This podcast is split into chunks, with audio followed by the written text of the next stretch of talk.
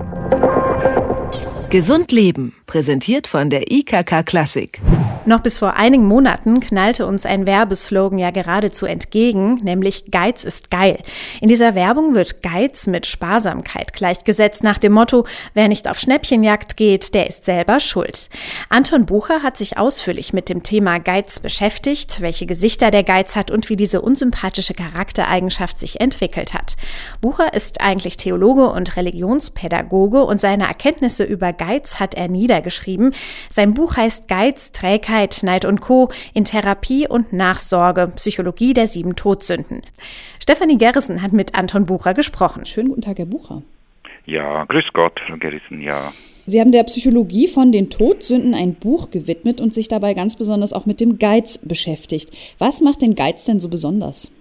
Zunächst einmal, das wird sehr unterschiedlich gesehen wird. Zum einen als ein Werbeträger, als etwas, das angeblich geil ist, aber wenn man der Sache dann ein bisschen auf den Grund geht und Menschen fragt, wie sie dem Geiz gegenüber äh, eingestellt sind, insbesondere auch geizigen Menschen gegenüber, kommt eigentlich ein ganz anderes Bild. Wir haben Menschen auch äh, befragt, wie sie den klassischen sieben Todsünden gegenüber äh, eingestellt sind.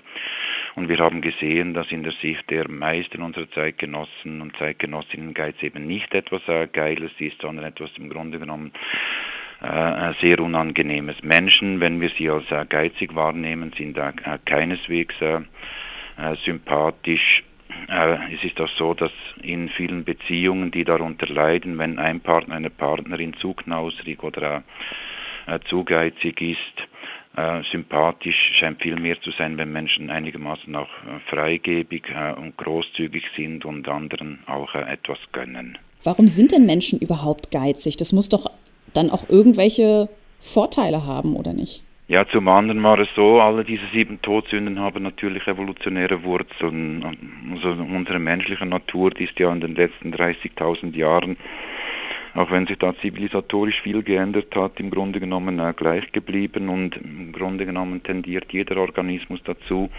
auch äh, das für ihn lebenswichtige, äh, dass er für seine eigenen Zwecke, aber auch äh, für die genetisch nahestehenden äh, zu horten. Das war in der Evolution durchaus sinnvoll, aber unsere Evolution äh, wäre nicht so weit gekommen, wenn Menschen permanent äh, oder zu sehr geizig gewesen wären, was in der Revolution viel erfolgreicher war, war der sogenannte reziproke Altruismus, dass wir anderen auch äh, jeweils etwas abgeben, in der berechtigten Erwartung, dass wir dafür dann auch äh, wieder etwas äh, bekommen. Also das ganz klassische, äh, kratze ich dir den Buckel, äh, kratzt du mir den Buckel. Das hat sich viel mehr bewährt als Geiz. Geizige Menschen und literarisch ja meisterhaft dargestellt, im Geizigen von Molière, das sind in der Regel sind das auch äh, vereinsamte Menschen, äh, solche, die wenig oder äh, gar keine Freunde haben und unser Zusammenleben oder das bisherige Überleben der Menschheit war nur möglich, eben aufgrund auch von Freigebigkeit und Splendidität. Sie haben das Buch für Therapien und Nachsorge geschrieben. Ab wann müssen denn Geiz oder Neid oder die anderen Todsünden eigentlich therapiert werden? Ich glaube, therapiebedürftig wird es dann, wenn Menschen dann äh, beginnen darunter zu leiden oder wenn einfach auch ihr soziales Leben äh, so nicht mehr funktioniert. Also wenn ich permanent äh, grün bin vor Neid, dann sollte ich äh, in mich gehen, wobei wir festgestellt haben, es ist eine spezielle Neidtherapie. Äh, das gibt es nicht, aber man könnte da äh, vielleicht aufhören, sich mit solchen Menschen zu vergleichen. Die sogenannten sozialen Aufwärtsvergleiche, die tun uns sehr ungut, wenn wir uns permanent oder mit solchen Menschen vergleichen, die noch reicher sind, die noch sympathischere oder attraktivere Partner haben. Also kognitive Umstrukturierung wäre das wäre äh, ein möglicher Weg. Und als generelles Kriterium, wenn ich das noch kurz festhalten darf, dann, wenn ich darunter äh, wirklich zu leiden beginne und meine auch soziale Funktionsfähigkeit so nicht mehr gegeben ist, dann wird es therapiebedürftig. Wobei es bei einer der Todsünden besonders schwierig ist äh, mit der Therapie, nämlich mit dem Stolz, ähm, der früher als die ärgste der Todsünden galt. Heute haben wir ein bisschen moderner klingende Begriffe, insbesondere so die narzisstische äh, Persönlichkeit, die zu sehr jeweils von sich überzeugt ist, da ist in der Regel auch so die Therapieeinsicht da überhaupt nicht gegeben und ohne die Therapieeinsicht oder in die Bedürftigkeit dafür ist eigentlich äh, das meiste zum Scheitern verurteilt. Sie haben ja auch Theorien untersucht, die sich erstmal zugegebenermaßen erstmal merkwürdig anhören. Beispielsweise leiden Geizige häufiger an Verstopfung als Freigebige. Was hat denn Geiz eigentlich mit körperlichen Beschwerden zu tun? Es ist doch eigentlich was Psychisches, oder? Ja, natürlich ist es was Psychisches. Äh, diesbezüglich habe ich auch kurz referiert, was die frühe Psychoanalyse zur Genese, also zur Entstehung des äh, Geizes äh, behauptet hat. Insbesondere nicht nur Sigmund Freud, sondern auch sein Schüler Karl Abraham, die waren der Meinung, äh, dass Geiz auf Beeinträchtigungen in der sogenannten analen Phase zurückzuführen sei.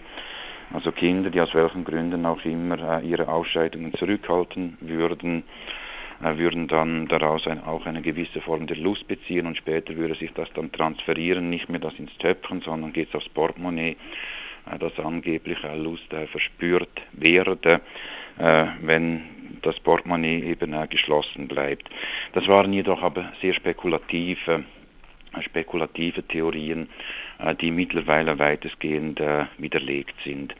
Bei der Genese des Geistes scheint es vielmehr so zu sein, dass da sehr viel mehr über das sogenannte Modell bzw. Vorbildlernen geht. Wenn Kinder einfach sehen oder permanent verspüren, dass ihre Eltern sich selber nichts gönnen, ihnen nichts gönnen, dann werden solche Verhaltensweisen auch gelernt und weniger aufgrund einer problematischen Reinlichkeitserziehung, wie das Freud noch angenommen hatte. Also Geiz ist auch eher eine gelernte Eigenschaft, nicht angeboren. Also ich würde davon ausgehen, dass es weitestgehend äh, gelernt ist. Es kann natürlich auch noch mit anderen Persönlichkeitskomponenten einhergehen. Wir wissen auch, äh, dass geizige Menschen vielfach verunsicherte, vielfach auch äh, ängstliche Menschen sind, äh, die sich bedroht fühlen, wenn sie von dem ihnen eigenen äh, etwas äh, weggeben müssen. Und das hängt sehr stark auch ein bisschen auch mit Temperamentseigenschaften zusammen insbesondere aber auch äh, dem Selbstwertgefühl. Eigentlich bei den meisten Todsünden haben wir festgestellt, äh, dass Menschen eher dann zu äh, solchen neigen, wenn sie in ihrem eigenen Selbstwert äh, angeschlagen oder äh, beeinträchtigt sind. Also dass dann beispielsweise eben geiziges äh, Verhalten eine kompensatorische Funktion erfüllen kann. Ganz ausgeprägt ist dieser Zusammenhang Selbstwert mit dem Neid. Ein Mensch, der von sich selber einigermaßen überzeugt ist, hat es nicht notwendig, andere äh, zu beneiden. Also Geiz ist nicht wirklich geil, das kann man zusammenfassend, glaube ich, so sagen. Nein, überhaupt nicht. Überhaupt nicht. Ich glaube, Geiz ist etwas sehr, sehr äh, Unsympathisches, ja. Gesund Leben, präsentiert von der IKK Klassik, gibt es auch zum Nachhören als Podcast.